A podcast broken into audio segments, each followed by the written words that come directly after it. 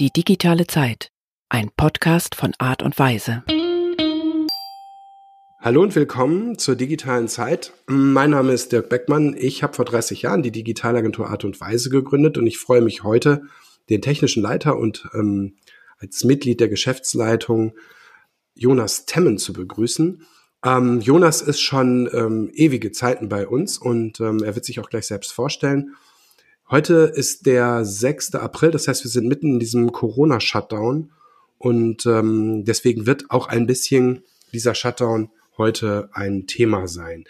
Insgesamt geht es bei der digitalen Zeit aber um weitaus mehr, wie wir gleich sehen werden. Ähm, lieber Jonas, stell dich doch mal vor. Ja, äh, ich bin Jonas Temm. Ich bin jetzt seit fast zehn Jahren bei Art und Weise. Im, im Juni wären es glatte zehn. Ähm, genau, ich habe ähm, ursprünglich mal eine, eine Ausbildung zum äh, Informatiker für E-Commerce gemacht, habe dann noch digitale Medien studiert, bin dann durch ein paar Agenturen getingelt und dann letztendlich bei Art und Weise geblieben. Ja, das freut uns natürlich sehr. Wir haben ja auch schon äh, viele ähm, Phasen dieser Firma zusammen ähm, hinter uns gebracht und auch noch vor uns. Ähm, aber erzähl doch mal, was du den ganzen Tag machst. Was ist denn dein, dein, dein To-Do? Was, was machst du? Wofür bist du da? ja, das ist äh, wahrscheinlich relativ schwer zu umreißen. Es ist eine, eine äh, wilde Mischung aus äh, Projekte begutachten, auf technische Machbarkeit bewerten, äh, sich überlegen, ob die Dinge, die Kunden sich wünschen oder die wir uns ausgedacht haben, so Sinn machen, ob es vielleicht Sinn machen würde, das ein bisschen anders zu machen, äh, ob das technisch einfacher wäre, ob der Kosten-Nutzen-Faktor stimmt. Viel mit Entwicklern reden über vor welchen Problemen die gerade stehen, äh, mit was sie sich gerade so rumquälen, ob es da eventuell Hilfestellungen gibt. Häufig sehen ja vier Augen mehr als zwei, beziehungsweise zwei Gehirne erfinden ganz plötzlich eine Lösung, die viel einfacher ist als das, wo sich jemand schon seit drei Stunden reingegraben hat. Eigentlich so die, die ganze Palette von dem, was in einer Agentur so technisch und konzeptionell bei Projekten anfängt. Ja, das ist ganz schön. Du hast, obwohl du ähm, aus der Technologie kommst und in der Technologie arbeitest, die Technologie seit vielen Jahren leitest, äh, das Wort Programmieren, Entwickeln und Technologie gar nicht verwendet. Aber um den Hörern nochmal zu sagen, wer du bist. Äh, du, du leitest wirklich die äh, gesamte Entwicklung. Alles, was programmiert wird, alles, was entwickelt wird bei uns, verantwortest du. Und äh, da bist du ja auch, weil du sehr operativ natürlich auch in den Projekten steckst, mit drin. Und ähm, deine Leute werden natürlich von dir unterstützt und du versuchst, äh, denen zu helfen bei Problemen. Aber erzähl doch mal so ein bisschen, wie, wie läuft das für dich, wenn man mal den Teil deines Jobs technischer Leiter nimmt, an einem Dienstag um elf oder um zwölf? Was, was machst du da? Wie muss man sich das vorstellen? Ja, ja, nehmen, nehmen wir mal den Tag, weil ist äh, verhältnismäßig gut. Also äh, dienstags morgens äh, planen wir ja mit der gesamten Agentur zusammen einmal die Verantwortlichkeiten für die Woche. Das heißt, danach weiß jeder, was er an welchem Tag äh, so ungefähr zu tun hat, was diese Woche fertig werden muss.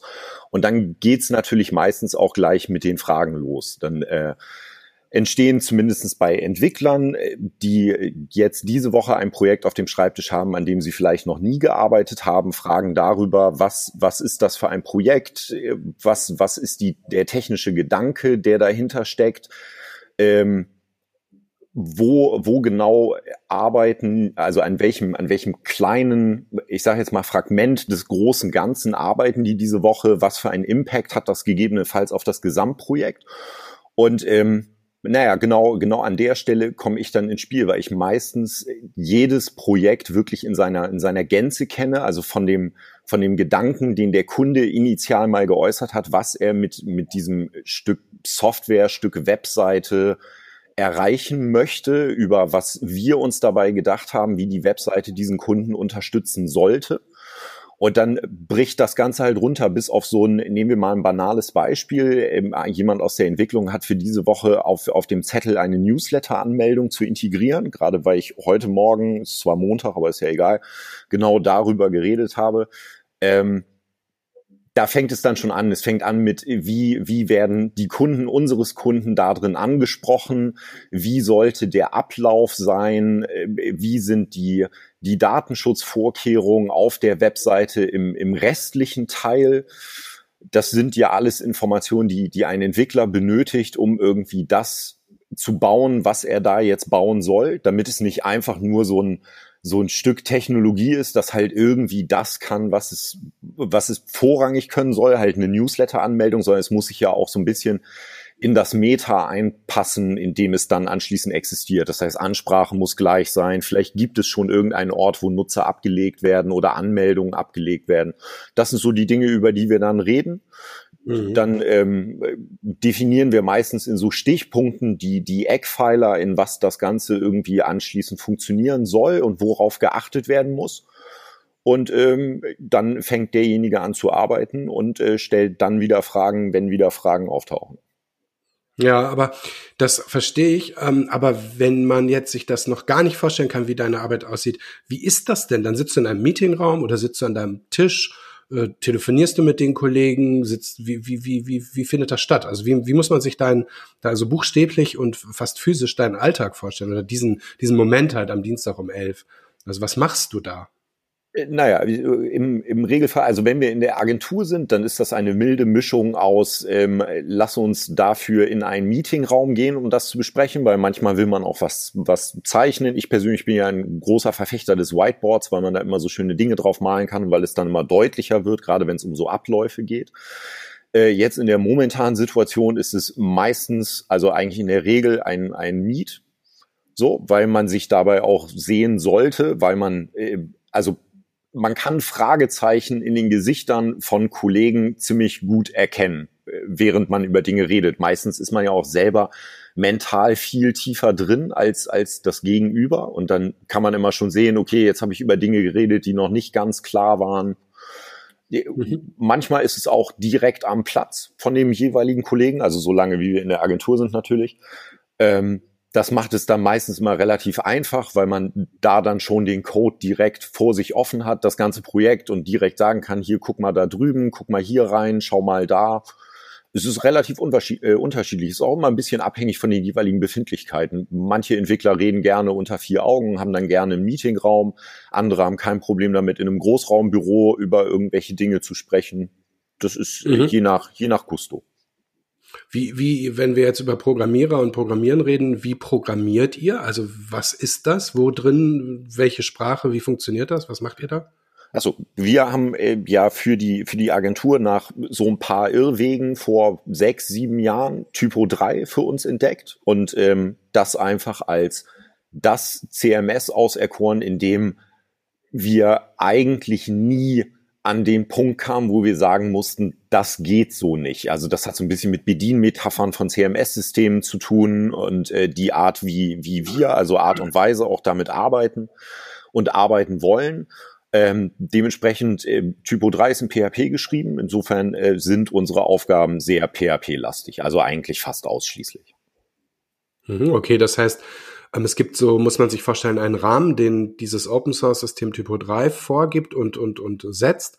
Und da drin arbeitet ihr dann in verschiedenen Systemen, Fenstern, Dingen und die Sprache, in der ihr was tut, heißt eben PHP. Genau. Okay. Ähm, okay, und ähm, wir kommen später noch zum, zu, so, zu einer Vertiefung dazu. Jetzt interessiert mich erstmal, damit man dich so ein bisschen kennenlernt, was hast du eigentlich direkt vor diesem Termin gemacht? Äh, ich habe Kaffee gemacht, äh, war kurz auf der Terrasse, um rauszufinden, ob es heute wirklich so warm wird, dass man heute Abend grillen kann. Äh, und war in dem Art und Weise WhatsApp-Meet, das wir momentan jeden Morgen machen, damit alle mal so in einem Raum zusammenkommen und über Dinge sprechen können, die so passiert sind. Das ist natürlich montags immer ein bisschen spannender als an anderen Tagen, weil da ist die Zeitspanne nicht so lang. Und montags haben die Leute halt das Wochenende hinter sich. Da redet man so ein bisschen darüber, was die Menschen am Wochenende in der Isolation getrieben haben. Ja. Und wie ist deine Verfassung? Also wie geht's dir jetzt äh, mit der, ähm, zum einen, also zweiteilig, zum einen jetzt ganz normal im Moment, aber dann halt auch generell mit dieser Lockdown-Welle, äh, in der wir jetzt gerade sind? Ja, witzigerweise besser, als ich ursprünglich mal dachte. Also ich bin immer davon ausgegangen, dass ich eigentlich nicht der Mensch für Homeoffice bin, weil ich das eigentlich nicht so richtig gut kann. Also ich war, bevor ich bei Art und Weise angefangen habe, auch eine Zeit lang selbstständig und habe da schon bemerkt, dass es äh, ganz sinnvoll ist, sich irgendwo so ein, so ein Bürospace zu organisieren, damit man so völlig banale Rituale wie Arbeitsweg, ähm, anderes Umfeld, Mittagspausen und so weiter hat und auch den, den Weg zurück, weil also gerade so Entwicklung ist so ein, so ein Themenkomplex, wo man halt gedanklich sehr tief einsteigt. Und da ist ein Heimweg von der Arbeit, ist so, naja, das ist halt so die Viertelstunde, wo man alles nochmal so ein bisschen durchdenkt und dann aber auch versucht hinter sich zu lassen. Und im Homeoffice funktioniert das halt irgendwie gar nicht. Also eigentlich äh, macht man morgens den Rechner an, arbeitet straight durch, weil es halt auch kaum Ablenkung gibt und es, man sich wirklich beliebig tief in irgendwelche Probleme vergraben kann. Und dann ist es plötzlich 18 Uhr. Und jetzt im Moment muss mal sagen, also wenn, wenn ich irgendwas gelernt habe in dieser Zeit, dann ist es, wie man, wie man dieses Homeoffice für sich selber strukturiert. Also ich habe vor, vor Jahren mal so ein, ähm, auf so einem Barcamp einen Vortrag von einem Menschen äh, gesehen, der die äh, offizielle Dokumentation von Mozilla schreibt. Ich habe den Namen leider vergessen. Der hat damals schon gesagt, Homeoffice ist in erster Linie Eigendisziplin äh, und auch seine Kollegen darauf zu erziehen, damit umzugehen. Also obwohl man im Homeoffice ist, muss man nicht permanent erreichbar sein. Wenn man vorhat, Mittagessen zu gehen, dann geht man Mittagessen. Das heißt nicht, dass man alle fünf Minuten seine E-Mails checken muss, weil jemand eventuell gerade was von einem wollen könnte, weil man vielleicht erst um 14 Uhr essen geht oder was auch immer. Eigentlich kann alles, außer es ist natürlich irgendwie Notfall, weil es irgendwo brennt, eigentlich kann alles immer eine Stunde warten. Und das ist eine, mhm eine Form von, von Selbstdisziplin, aber auch äh, so, so ein bisschen Awareness schaffen bei den Kollegen, dass es einfach sein kann, dass man mal eine Stunde nicht reagiert. Und das wiederum hat viel damit zu tun, wie, wie auch andere Leute ihren Tag strukturieren. Das ist jetzt gerade in der momentanen Situation sehr, sehr deutlich sichtbar. Also in einem in einem Kontext, wo man in einem Großraumbüro mit Leuten zusammenarbeitet, ist es völlig problemlos, möglich, sich zur Seite zu drehen und eine Frage zu stellen, in dem Moment, wo man die Antwort braucht, weil man sonst nicht weiterarbeiten kann. In so einer Homeoffice-Situation, wie wir sie jetzt gerade haben, ist es total wichtig, sich morgens Gedanken darüber zu machen, welche Fragen heute wahrscheinlich aufkommen könnten, um sie so früh stellen zu können, dass man die Antworten schon hat, wenn man sie benötigt. Das, das heißt, man lernt jetzt, man lernt jetzt gerade oder du lernst gerade oder wir alle lernen gerade, wie es ist, Homeoffice auch hinzukriegen. Und nach den ersten Tagen, Wochen, hast du jetzt das Gefühl, das funktioniert für dich ganz gut? Also das ist richtig so, dass du sagen würdest, ich habe mit meinen Leuten jetzt guten Weg gefunden und ich, ich, ich kann jetzt öfter ins Homeoffice gehen als früher, weil jetzt weiß ich, wie es geht. Auf jeden Fall. Also es ist in, in erster Linie ist das auch echt eine Teamleistung, weil also es bringt gar nichts, wenn einer Homeoffice kann und äh, die anderen nicht äh, gerade jetzt, wo es alle machen müssen, sondern es ist genau das, was ich vorhin meinte. Also die, die Leute müssen sich äh, einfach von Anfang an oder am Anfang des Tages so strukturieren, dass sie schon wissen, was nachher für eine Frage aufkommen wird, weil es nur dann möglich ist, äh, die anderen Leute auch mal eine Stunde in Ruhe zu lassen und nicht äh, quasi, ich stelle eine Frage jetzt in, in irgendeinem, in irgendeinem Tool, Basecamp, Slack, was auch immer wir benutzen, E-Mail und brauchen jetzt sofort die Antwort, weil der andere könnte einfach jetzt gerade mal eine Stunde nicht erreichbar sein. Das kann man halt nicht sehen. Ja, stimmt. Man, man, man hat sich daran gewöhnt, dass die Verfügbarkeit gerade im Büro von, von allen oder von vielen halt immer da ist und verlässt sich drauf. Jetzt muss man organisierter sein. Das ist natürlich eine gute, eine gute positive ähm, Erkenntnis aus dieser, aus diesem Lockdown. Total. Ähm, wenn man noch mal, wenn du jetzt mal ähm, ein bisschen zurückblickst, wir stellen diese Frage ja auch auf unserer Website, aber ich will sie auch hier einmal stellen. Was war deine erste Berührung mit der digitalen Zeit? ich glaube, auf unserer Webseite steht, es war eine 5 ein Viertel Zoll Diskette mit der Aufschrift Spiele. Ähm, hm. das dürfte, ich bin mir da so ein bisschen unsicher. Also äh, dadurch, dass ähm, mein, mein Vater ja einen Verlag hat und dementsprechend schon sehr früh irgendwie darauf umgestellt hat, äh, auch Bücher digital zu produzieren, also so quasi in der direkten Nachschreibmaschinen-Ära gab es halt irgendwie immer Computer im Haus, die ich halt auch immer benutzen konnte im Rahmen von dem, was man halt so mit sechs, sieben, acht mit diesen Dingern macht. So, insofern war die Berührung sehr früh, also eigentlich so früh, dass ich mich kaum noch dran erinnern kann. Aber wenn du, ist auch egal, wann das war, also woran würdest du dich erinnern, wenn du das mit dem, auch gerade mit dem Wort digitale Zeit verbinden musst, sollst? Also ist das ein, ist das ein Spiel? Ist das ein bestimmtes Gerät? Ist das eine bestimmte Erkenntnis? War das irgendwie ein Erlebnis? Das erste Mal ein 3D-Spiel gespielt? Was, woran erinnerst du dich? Ich erinnere mich an einen, an einen Besuch auf der Cebit vor, ich habe gar keine Ahnung, Ewigkeiten her, wo das erste Mal ein Prototyp für Virtual Reality vorgestellt wurde, der also aus heutigen Gesichtspunkten so unendlich banal war, weil man durch eine Brille einem einer Kugel dabei zusehen konnte, wie sie durch ein, einen digitalen Raum flog, der natürlich dann auch so künstlich auf digital gemacht war mit so Linien auf dem Boden. Es sah so ein bisschen aus wie Tron. Ähm, und es hat, es hat uns so unendlich geflasht in dem Moment und wir sind, also ich erinnere mich an die, an die Zugrückfahrt, wo ich und alle meine Freunde darüber geredet haben, wie unendlich toll das mal werden wird.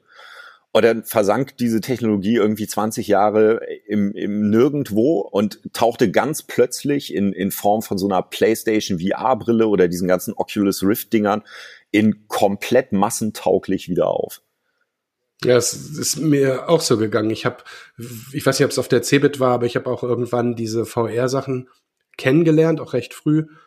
Und dann habe ich die komplett wieder vergessen, weil es war halt nicht so richtig toll. Und vor kurzem war ein Freund von mir hier und hat seine, ich weiß auch nicht, wie die heißt, so, so eine Oculus bestimmt, mitgebracht, aber der hatte die dann auch noch auf so eine, mit so einer Drohne verbunden. Und dann konntest du also mit dieser Brille, ähm, jetzt nicht VR, aber du konntest mit dieser Brille diese Drohne, diese Kamera der Drohne steuern. Das heißt, wenn du mit den Händen hast du die Drohne gesteuert, wie, wie mit so einem Computerspiel, und dann konntest du nach links gucken und dann hat sich die Kamera von der Drohne nach links bewegt oder nach rechts gucken. Du flogen wir hier über die Felder und haben uns das angeguckt. Und ähm, derselbe Freund erzählte jetzt von so einer neuen Oculus irgendwas, die für ihn jetzt die große Erleuchtung wäre. Naja, also auf jeden Fall ist ähm, VR so ein Thema gewesen. Ähm, was hast du noch mal erzählt, was du gelernt hast? Du hast ähm, eine Ausbildung gemacht? Genau, ich habe ganz ursprünglich mal eine Ausbildung zum Werbekaufmann angefangen, da dann aber relativ schnell bemerkt, dass es das irgendwie nicht so ist. Bin dann nach Hannover gegangen, habe da eine äh, Ausbildung zum Informatiker für E-Commerce gemacht, also so Shopsysteme, damals so PHP-Grundlagen, all solche Dinge gelernt ähm, und bin dann wieder zurück nach Bremen gekommen und habe dann hier noch digitale Medien studiert. Ja. Und ähm, wenn du jetzt, ob beruflich oder privat, was, was würdest du sagen, ist, ist so deine, deine Superkraft? Was ist das Ding? Also was macht dich so aus, wenn du so eine Besonderheit von dir ähm, äh, bezeichnen solltest? Ich glaube, ich durchdringe Projekte ganz gut, gedanklich. Und bin anschließend in der Lage, ein, ein verhältnismäßig komplexen technischen Sachverhalt ohne zu viel Programmierersprache zu verbalisieren. Also das ist ja mit, mit Kunden, die jetzt nicht, und wir entwickeln ja nun mal Webseiten und keine, keine hochkomplizierten Softwareprojekte, ist es immer schwierig, Menschen, die ein, ein Marketinginstrument haben wollen, was ja marketinglastig ist, ähm, ein technischen Zusammenhang da drin zu erklären, weil er für diese Leute halt egal ist. Das muss halt funktionieren und das ist ja auch völlig richtig so. Und manchmal ergeben sich aber so, so technische Dinge, die dann erklärt werden müssen. Ich glaube, das kann ich ganz gut. Ja, das ist auch schon ein ganz gutes Thema, so ein, so ein, so ein inhaltlicher Part, ähm, der sich damit beschäftigt, was du machst und das so ein bisschen so ein größeres Bild nochmal zu malen. Ähm, du bist ja verantwortlich dafür, dass wir äh, Webseiten entwickeln für Kunden und das tun wir, weil wir äh, glauben, dass die Website so eine zentrale Bedeutung für die Marke hat. Fast alle Firmen haben eine Website und äh, über die vielen Jahre, die wir das jetzt machen, hat sich das ja auch zu so einem zentralen Marketinginstrument entwickelt. Und mit deinen Kolleginnen und Kollegen, ähm, mit denen ich schon geredet habe oder noch rede, habe ich halt auch über Content Marketing und über Kampagnen und so weiter geredet. Aber du stehst ja quasi für diese erste große Säule unserer unserer Arbeit. Und da gibt es ja eine Besonderheit. Also wir arbeiten ja nicht nur mit Typo 3 in der Form, wie das so ausgeliefert wird, sondern wir haben ja im Prinzip, seit wir uns für Typo 3 entschieden haben, auch gerade wir beide, mit Kollegen und Kolleginnen natürlich zusammen, ähm, da immer was Neues entwickelt. Willst du mal kurz erzählen, was das ist? Klar. Also ähm, wir haben etwas getan. Ich überlege gerade, wo, wo der geschickteste Einstieg dafür ist. Also grundsätzlich, wenn man, wenn man so ein Typo 3 aufsetzt und jeder, der das schon mal getan hat, kann das bestätigen, dann passiert eigentlich im, im ersten Moment erstmal nichts. Das äh, führt zu einer, zu einer weißen Webseite. Das heißt, jeder, der mit Typo 3 arbeitet, hat irgendwo äh, im, im Schrank, in einem Ordner so ein paar Grundlagenskripte liegen, die dafür sorgen, dass dieses System überhaupt mal anfängt, eine, eine Webseite auszuspucken, entsprechend äh, konfiguriert ist und, und, und. Was wir dann getan haben, nach Jahren der Arbeit, in denen wir bestimmte Dinge immer und immer wieder entwickelt haben, ist Sachen einfach zu standardisieren. Wir haben uns einfach an irgendeinem Punkt überlegt, es gibt keine Notwendigkeit in jedem Projekt, mein persönliches Lieblingsbeispiel, äh, einen neuen Slider zu entwickeln, eine neue Bildergalerie zu entwickeln, sondern gerade weil wir ja auch eine, eine Full-Service-Agentur sind, haben wir natürlich die ganzen Kompetenzen im Haus. Das heißt, es kann sich einfach mal jemand hinsetzen und sich überlegen, wie geht der perfekte Slider für eine Webseite? Wie muss der funktionieren? Wie muss der mobil funktionieren?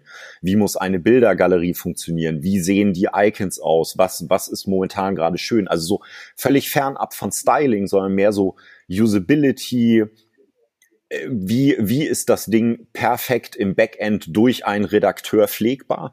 Und diese ganzen Sachen haben wir jetzt in äh, fünf bis sechs Jahren an wirklich jeder Ecke so ein bisschen auf die Spitze getrieben und immer weiter perfektioniert. Das heißt, wir haben den, in der Entwicklung gibt es ein, ein, also wir arbeiten wie viele anderen Agenturen auch mit dem Ticketsystem und da gibt es natürlich einen Bereich, der ist speziell für das, was wir die Basis nennen, komme ich gleich noch drauf. Das ist dieser, dieser ganze Themenkomplex, den wir rund um Typo 3 erschaffen haben wo ein Feedback-Kanal zurück in die Entwicklung geschaffen wurde aus dem Tagesgeschäft, aus dem Design, aus der Konzeption und auch äh, aus der aus der Redaktion, wo jeder reinschreiben kann, was er oder sie glaubt,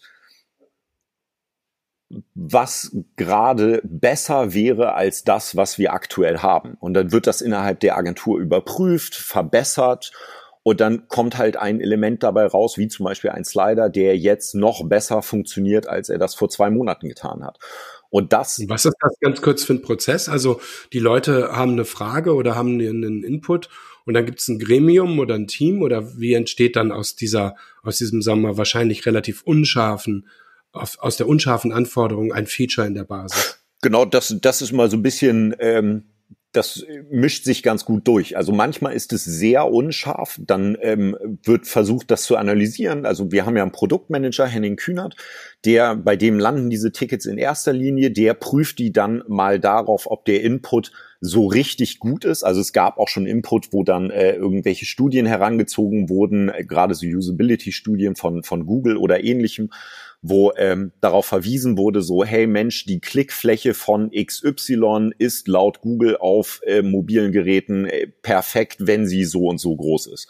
Das ist dann natürlich etwas, da gibt es nicht mehr so wahnsinnig viel drüber zu diskutieren, weil das sind einfach Zahlen, die sind belegt, das macht einfach Sinn. Ähm, und dann gibt es natürlich auch Sachen, wo jemand sowas schreibt wie Mensch, ich fände es eigentlich schöner, wenn. Und dann kommt so ein bisschen subjektive Meinung. Und dann versuchen wir das so ein bisschen einzuordnen gemeinsam und versuchen dann denjenigen zu finden aus der Agentur, der da wahrscheinlich am meisten zu sagen kann, beziehungsweise versuchen kann, das mit Zahlen zu untermauern. Das ist dann, entweder geht mhm. das in das Design oder es geht ins Konzept. Wir holen uns dann jeweils immer den Kollegen dazu, der unserer Meinung nach da den besten Input zu liefern könnte. Aber was ich halt auch noch wichtig finde, ist, dass wir ähm, die Idee haben, ähm, wirklich zu sagen, was ist das Beste, was wir als Agentur als das Beste empfinden. Stichwort die beste Website der Welt. Und das ist dann halt natürlich nicht immer eine Meinung, aber wir finden sie dann irgendwie zusammen. Und danach wissen wir einfach, das, wie wir es in der Basis gelöst haben, ist unserer Meinung nach die beste Lösung für. Und wie du gerade sagst, Slider oder auch ähm, für die Frage, wie man Kontakt aufnimmt oder für dieses und jenes. Genau, das ist natürlich. Du, ja. wenn du, wenn du zurückblickst und ähm, mal überlegst, ähm, die, die Websites, die du vor fünf Jahren gebaut hast und die Websites, die du jetzt baust, würdest du sagen, diese Basis bringt uns wirklich richtig weiter? Also, also ist das wirklich so, wie wir uns das gedacht haben, ähm, dass wir da super effizient geworden sind? Und, und wenn ja, warum? Also was, was bringt das? Weil du sagtest ja zu Recht, fast jeder hat ja irgendwie so ein paar Sachen in der Schublade. Was ist denn vielleicht das Besondere an, an dieser Lösung? Genau, das Besondere an dieser Lösung ist, dass wir sie wirklich in Anführungszeichen für uns und unsere Art zu arbeiten entwickelt haben. Also äh, ich sag mal, wenn, wenn sich ein Mensch irgendwo so, ein, so eine Halde von Codeschnipseln anlegt, die er oder sie häufiger mal benutzen möchte, dann ist das halt so ein, da steckt nur ein Kopf drin. Selbst wenn derjenige mal irgendwie mit zwei, drei anderen geredet hat, am Ende bleibt es halt irgendwie eines Geistes Kind. Ähm, wenn Leute, äh, also auch für Typo 3 gibt's ja so einen offenen Extension-Markt, wo viele Dinge, die so eine Webseite so braucht, schon fertig vorliegen. Da wird natürlich immer so entwickelt, dass es für möglichst viele Anwendungsfälle passt. Das, was wir gemacht haben, ist im Wesentlichen passt es auf genau einen Anwendungsfall und das ist nämlich der, wie wir mit so einer Webseite arbeiten. Das heißt, wir haben darauf geachtet, dass die Backend-Pflege so ist, dass das für Redakteure gut machbar ist. Wir haben dafür gesorgt, dass es unseren Workflow, eine, eine Webseite mit Content zu bespielen, einfach perfekt passt das sind so, so ganz viele Kleinigkeiten, die einfach extrem gut ineinander greifen, weil man diese ganzen Erweiterungen, die wir so rund um Typo 3 gebaut haben, nicht isoliert betrachten kann, sondern die funktionieren eigentlich nur richtig gut, wenn sie alle gemeinsam damit drin hängen. Das ist jetzt ja, ich sage immer gerne, dass die, ähm, dass die, dass der Vorteil ist, dass sozusagen sehr viele Features, die man sich so überlegen kann und auch die Auswahl, welches Feature ist denn das Richtige, schon gemacht ist, weil wir ja durchaus selbstbewusst in so ein Projekt gehen und sagen, liebe Leute, wir wissen schon, dass wir das so machen wollen, weil wir wissen auch, ihr werdet wahrscheinlich äh, auf Google besser gefunden äh, werden wollen und ihr werdet wahrscheinlich dieses und jenes und ihr werdet Content wollen. Und dafür haben wir halt die, die technischen Features gebaut. Ähm, ich glaube, dass ein, ein Vorteil, merke ich zumindest hin und wieder, auch der ist, dass die Leute keine keine Angst mehr haben müssen, sich zu entscheiden und noch tausend Möglichkeiten haben, sondern sie kriegen einfach die, aus unserer Sicht zumindest, beste. Ja, das ist definitiv so. Also das Gefühl, eine, eine Webseite zu bauen, seitdem wir diese Basis haben und also jeder Stand, eigentlich jeden Monat haben wir einen Stand, wo wir sagen würden, der ist jetzt noch viel besser als der, den wir letzten Monat haben. Und das äh, geht einfach immer weiter. Und wir sehen das an so vielen Projekten, die halt aufgesetzt werden und wirklich in kürzester Zeit zu etwas gebracht werden, was eine, eine wirklich sehr gute Beta-Version ist, wo der Kunde schon mal drauf gucken kann, wo dann auch die Begeisterung sofort relativ hoch ist, weil, wie ich ja vorhin schon sagte, die, der technische Unterbau ist eigentlich egal. Das ist unser Problem als Agentur beziehungsweise unser Problem für die Entwicklung. Aber das, was unsere Kunden bereits im Frontend nach kurzer Zeit sehen können und die, die Art, wie sie dann noch mitentscheiden können, das ist eigentlich genau der Workflow, der für für Menschen, die Webseite als Marketinginstrument begreifen und nicht als, als wahnsinnig komplexes technisches Konstrukt genau der richtige. Und wenn wir jetzt mal kurz ähm, in die Zukunft gucken, braucht man in fünf Jahren, und dann komme ich auf 25 Jahre, braucht man in fünf Jahren oder 25 Jahren noch sowas wie eine Website? Also mal abgesehen davon, dass das toll wäre für uns, aber was glaubst du? Also braucht man in fünf Jahren noch eine Website, so wie wir die heute machen? Ist die dann einfach nur, nur besser und hat tollere Features und ist noch mobiler und so? Oder siehst du da auch noch irgendwas anderes auf uns zurollen? Naja, ich glaube, dass man so, also als, als Firma, die sich digital aufstellen will, also direkt unsere Kunden, dass es langfristig so ein bisschen dahin gehen wird, den Service den man anbietet, in so einer Mikroarchitektur zu verpacken. Also ich finde, die Tendenz geht dahin, dass Webseiten grundsätzlich etwas in Anführungszeichen kleiner werden, also inhaltlich größer, aber technisch kleiner, also in Anführungszeichen simpler. Eigentlich geht es darum, heutzutage seine, seine Inhalte, also sein Know-how prominent darzustellen und den eigentlichen den eigentlichen Service, den man bietet, an irgendeiner Stelle der Webseite digital abzubilden. Und das in möglichst schlank, weil die Zugriffszahlen, also die mobilen Zugriffszahlen halt immer mehr zunehmen. Auf kleinen Displays ist wenig Platz. Insofern werden die, die Interfaces, um so einen digitalen Service zu nutzen, eher schlank und kleiner. Mhm. Aber du glaubst schon, dass wir in den nächsten fünf Jahren noch Websites Auf jeden werden. Fall. Ich glaube nicht, dass eine, also ich glaube, eine App ist eine, eine sinnvolle Ergänzung ähm, kommt natürlich immer so ein bisschen darauf an, was ich als Firma vertreibe oder verkaufe. Ähm, aber es kann die, die eigentliche Webseite für Informationsbeschaffung nie vollständig ersetzen. Und in 25 Jahren, was machen wir in 25 Jahren? Ähm, in 25 Jahren tragen wir Brillen, die uns zu dem Zeitpunkt, wo wir an etwas denken, was wir gerade benötigen, das Richtige zeigen. Also wie ein Quality Land von Marc-Uwe Kling, Fänd ich. wo die wo die, wo der The Shop ähm, an der Tür klingelt und etwas bringt, was die Prediction Software herausgefunden hat und du aber noch gar nicht bestellt hast. Fände ich persönlich nicht schlecht. ja. Kommen wir noch mal zum, zum Schluss zu ein paar individuellen Sachen, zu ein paar Sachen, äh, die, die dich angehen. Ähm, was war der letzte tolle Romanheld oder die letzte tolle Romanheldin, die du wahrgenommen hast? Ach du guter Gott. Ähm, also der letzte wirklich tolle Roman, den ich gelesen habe, war One Billion Dollars. Ich kann mich allerdings gerade nicht mehr an den Namen des Helden erinnern, aber ich fand ihn im ganzen Roman sehr, sehr schlüssig handelnd. Das also der, der Held aus dem Roman One Billion Dollars. Deine Lieblingsserie? Lost. Deine Lieblingsmusik? Äh, eigentlich Technoid. Aktuell habe ich so eine leichte 80er Jahre Rock-Affinität. Oh mein Gott. Ja, es liegt auch ein bisschen daran, dass in dieser, in dieser, äh, in dieser Lockdown-Situation meine Freundin bei mir eingezogen ist und die hört nur Rock. Okay. Und hast du da noch einen Namen, was du da gerne hörst gerade? Bei dieser 80er Jahre Rock-Sache? Keine mhm. Ahnung. Ich, ich weiß nicht, was wir da den ganzen Tag hören. Ich find's nur gut. So, so wie ich nicht weiß, was man, wie das heißt bei Techno, weißt du nicht, wie das heißt bei Rock. genau. Das ist irgendwas mit Gitarre. Ja, ja, ja. Ist viel Gitarre. Deine Lieblingsbeschäftigung. Bitte? Deine Lieblingsbeschäftigung. Kochen. Ja, stimmt, stimmt. Lieblingsfarbe? Schwarz. Schriftstellerin oder Schriftsteller? Kann ich nicht sagen. Undefiniert. Ändert sich zu häufig.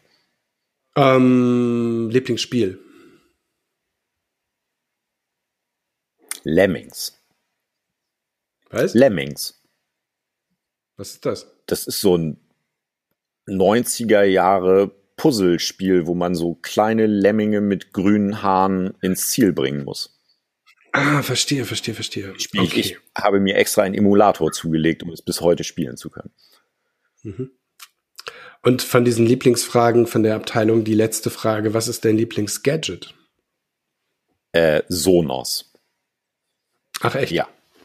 Bist du ein großer Sonos? -Fan? Total. Es ist äh, ein, ich zitiere mal einen Freund von mir, der sagte, oh toll, endlich eine völlig überteuerte Sache, die man sammeln kann.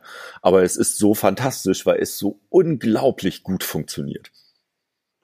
Und was funktioniert so gut an Sonos? Also diese Boxen, die, die man sozusagen in seinem Zimmer aufstellen kann und Bassboxen unter den Fernseher stellen kann und sowas meinst du? Oder? Genau, aber es ist, also die, die Dinger haben ja noch die Fähigkeit, dass man sie koppeln kann und dann werden sie Stereo und man kann so Räume auspegeln und dann wird der Sound besser. Es ist so, es ist so hoch integrativ und es funktioniert einfach super. Also für, für Leute, die nicht so audiophil sind wie ich, ähm, ist das äh, völlig ausreichender Sound, der einfach funktioniert.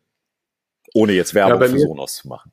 Ja, genau. Ich mache jetzt kurz Werbung für, also ein bisschen Werbung für den HomePod von Apple, aber dann höre ich auch sofort wieder auf, weil eigentlich ist der ganz toll, der kann das auch alles.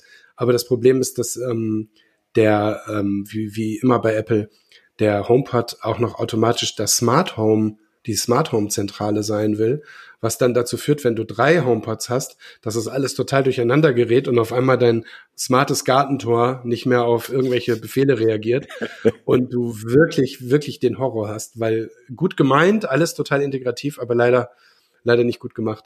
Aber trotzdem ist, ähm, kann ich das verstehen. Ich bin nämlich auch nicht audiophil, aber höre gerne Musik und diese ganzen Boxen, die sich dann selber koordinieren und machen und tun, das ist, ähm, das ist total toll. Und dann äh, hörst du wahrscheinlich von Spotify genau. die Musik.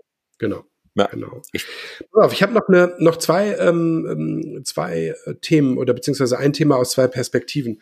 Um, ähm, und dann sind wir auch schon am Ende. Und zwar ist das die Frage, was sind für dich eigentlich so, es geht um Stärken und Schwächen, was sind für dich die Stärken an dieser Zeit, in der wir sind? Also ich meine nicht Lockdown, ich meine die digitale Zeit. Was ist das Gute? Also was fällt dir dazu ein, was da so richtig nach vorne geht? Und was ist natürlich dann auf der anderen Seite halt auch die Schwäche an dieser Zeit? Ja, also ich finde, das Gute an dieser Zeit ist zum einen die Informationsverfügbarkeit. Ich, ich finde es persönlich für mich selber fantastisch, dass ich mir abends auf dem Sofa überlegen kann, dass es irgendein Themengebiet gibt, über das ich mir jetzt gerade Fragen stelle und ich kann im Internet alles dazu nachlesen äh, Qualität mal, mal ausgenommen. Ich kann mir einfach jede Information besorgen, die ich gerade haben möchte, kann zu, zu völlig absurd schwierigen äh, wissenschaftlichen Themen Artikel lesen, die nicht dafür geschrieben sind, dass ich sie wirklich verstehen kann. Aber ich kann sie lesen, das finde ich fantastisch. Ähm und ich bin in der Lage, mir ach, wie formuliert man das? Ich bin in der Lage, mir jede Form von, von, äh, von Dienstleistung, die man so für sich, seine Wohnung, sein Leben, alles, alles drumrum, äh, im Internet zu besorgen und habe sie auch noch qualitativ bewertet. Also ich bin kein großer Freund von Kommentaren im Internet, aber ich finde Sternchenbewertungen ganz fantastisch und hilfreich. Ja, cool. Stimmt. Stimmt, macht man sich gar nicht so klar, man sich so dran gewöhnt, aber es ist natürlich ein, äh, wenn dann auf, auf, auf Amazon oder auf irgendeinem anderen Shop 498 Leute das bewertet haben und der Durchschnitt ist 4,5 Sterne, dann wird das schon nicht ganz so schlecht sein, vor allem wenn es irgendwie irgendein Gerät ist oder irgendein Ding, was man, wo man sozusagen vom, vom, von der Information her sich vorher auch äh, ganz gut, ähm, ja genau, ganz gut informieren konnte. Und was sind die Schwächen? Naja, die Schwächen sind eigentlich fast dasselbe. Das System lässt sich relativ gut austricksen und äh, sorgt dann dafür, dass äh, Informationen im Netz stehen, die halt ungefiltert, ungeprüft sind und damit natürlich ein Problem darstellen. Ich glaube, das wird die, die größte Herausforderung momentan für die digitale Zeit ist, wie man, also ne, aktuelles Thema Fake News, äh, wie man ein Mechanismus implementiert, der dafür sorgt, dass die Leute wirklich kompletten Quatsch von Fakten unterscheiden können. Und vor allem, wer, ja. wer da das, wer da das ausschlaggebende Gremium ist. Ja, genau. Es ist, es ist auch eine, ähm, in einem anderen Gespräch ging es auch darum, dass die ähm, Bildung Medienkompetenz aufzubauen und ähm, also jungen Leuten zu helfen, sich zu, zurechtzufinden, sicherlich eine, eine große Herausforderung wird, denn so Deepfake-Videos und äh, solche Geschichten sind natürlich echt krass nicht zu erkennen für Laien. Selbst für uns wird, gibt es Sachen, die nicht zu erkennen sind, obwohl wir uns jetzt ja mit diesem Thema schon ganz gut auskennen. Und äh, das glaube ich auch, dass das eine riesen, äh, riesen Herausforderung ist. Ja, lieber Jonas, vielen Dank. Das war sehr interessant und ähm, wir sehen uns ja dann im Arbeitskontext bald wieder. Hoffentlich. Bis bald. Bis bald. Mach's gut. Tschüss, Dirk.